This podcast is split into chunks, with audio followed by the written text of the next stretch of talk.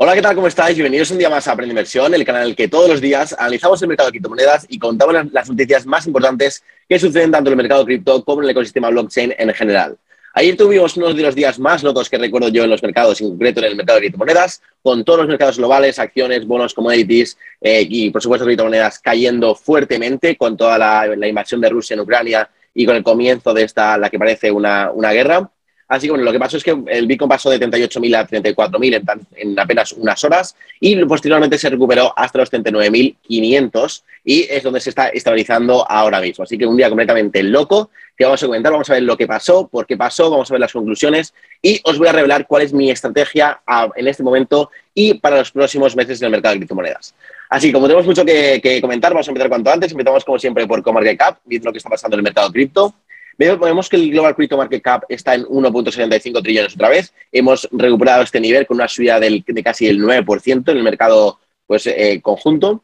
Tenemos a Bitcoin ahí en los 39.500 más o menos con una, subida, con una, subida, del 10%, que es más o menos lo que ha subido pues casi todas las, las, eh, criptomonedas más fuertes en el top 10. Vamos a decir subiendo un 11%, Binance un 7%, Ripple un 9%, Cardano un 8%, eh, Solana un 7%. Luego podemos encontrar subidas incluso más grandes como la como la de Terra, que sube un 16%, luego tenemos a Cereo también subiendo un 12%, y eh, Chainlink también un 13%. Así que bueno, día, de recuperaciones después de todos los, los, momentos de pánico que se vivieron ayer en el mercado. Vemos que el, el índice medio codicia sigue en 27, ha subido desde, desde ayer, y lo veremos cómo, cómo, sale cuando se actualice, pero vamos, ya os digo que ayer se, se, vieron tanto momentos de pánico, de pánico extremo, como de luego euforia con toda esta recuperación en cuestión de, en cuestión de horas.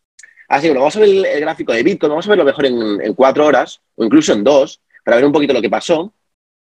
Y vemos que estábamos aquí rondando pues prácticamente los, los 38.000 eh, y de repente empezaron a ver, pues empezó una, caída pues no muy fuerte, no muy fuerte, con velas bastante pequeñas en dos horas y de repente un velón que nos tiró directamente a los 34.000 con muchísimo volumen, como os podéis dar cuenta aquí, muchísimo volumen y luego la recuperación, la verdad es que fue bastante fuerte, con volumen también, con unas velas muy buenas, que incluso casi llegaron hasta los, hasta los 40.000. Y ahora nos estamos como medio estabilizando aquí. Entonces, me gustaría ver, por ejemplo, que, estabilizáramos por encima del nivel de los 38.500, eso sería, muy importante, para ya poder atacar los 40.000, ¿vale? Entonces, a partir de aquí, escenarios que yo me planteo eh, para Bitcoin, eh, teniendo en cuenta que en estos momentos de, que, influyen tantos factores que no son directamente relacionados con Bitcoin, ni con su, ni, con su red, ni con el mercado de criptomonedas en sí, es más un, problema geopolítico.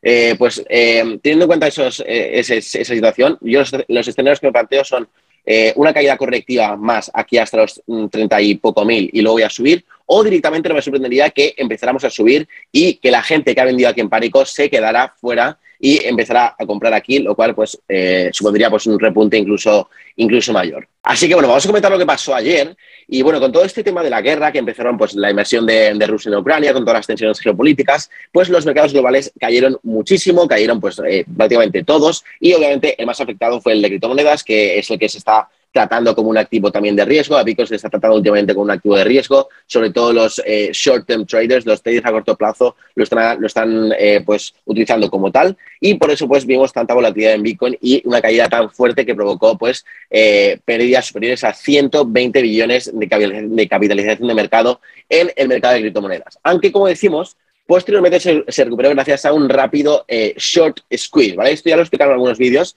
Esto significa que cuando, básicamente, cuando hay mucha gente que se pone en corto en Bitcoin, o sea, que apuesta a que el precio va a bajar, si de repente las manos fuertes, las ballenas, empiezan a comprar y el precio empieza a subir, estos traders que se han puesto en corto en Bitcoin tienen que comprar Bitcoin para cubrir sus posiciones.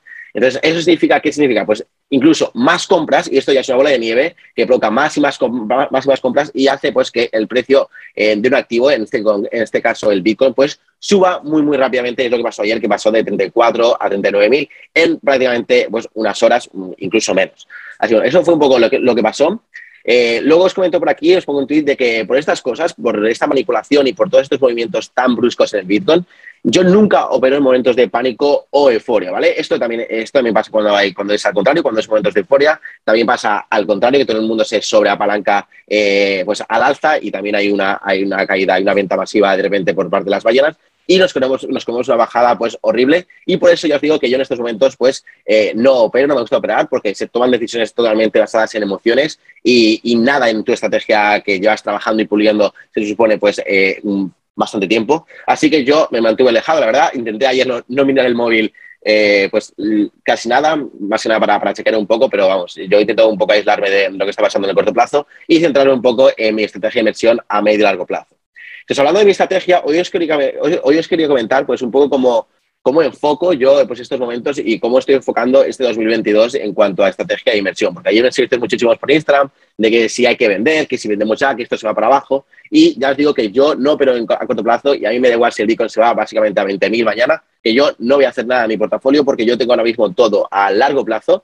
Tengo pues en mi portafolio de un poco más seguro que tengo las, las más grandes ahí de, capitalización más alta, eh, pues, pues, trabajando para mí, tienen, están puestos en plataformas que me generan ingresos pasivos diariamente con esas criptomonedas. Y luego tengo las, mi portafolio más de altcoins eh, más un poco más arriesgadas, que son pues básicamente small caps y alguna micro cap tengo, y esas son las que eh, yo considero que he comprado a muy buen precio en la, anterior caída, cuando caímos a 73.000, y lo he, ido comprando poco a poco. Estoy muy contento con las compras que he hecho y lo voy a dejar hasta que haya otro bullrun, básicamente, hasta que lleguemos a un momento de euforia, porque es lo que más, lo que más dinero me ha dado en estos mm, cinco años prácticamente que llevo en criptomonedas, es comprar eh, buenos proyectos en momentos de pánico como este y esperar y no hacer nada hasta que haya otro momento de euforia. Y es tan sencillo, tan sencillo como eso. Entonces, como no es tan sencillo en verdad, yo lo que estoy haciendo, eh, lo que me gusta hacer es eh, centrarme o enfocarme en otras cosas. Entonces, por ejemplo, ahora yo mi estrategia para este año es no tocar nada de momento estos meses y me estoy eh, centrando en aprender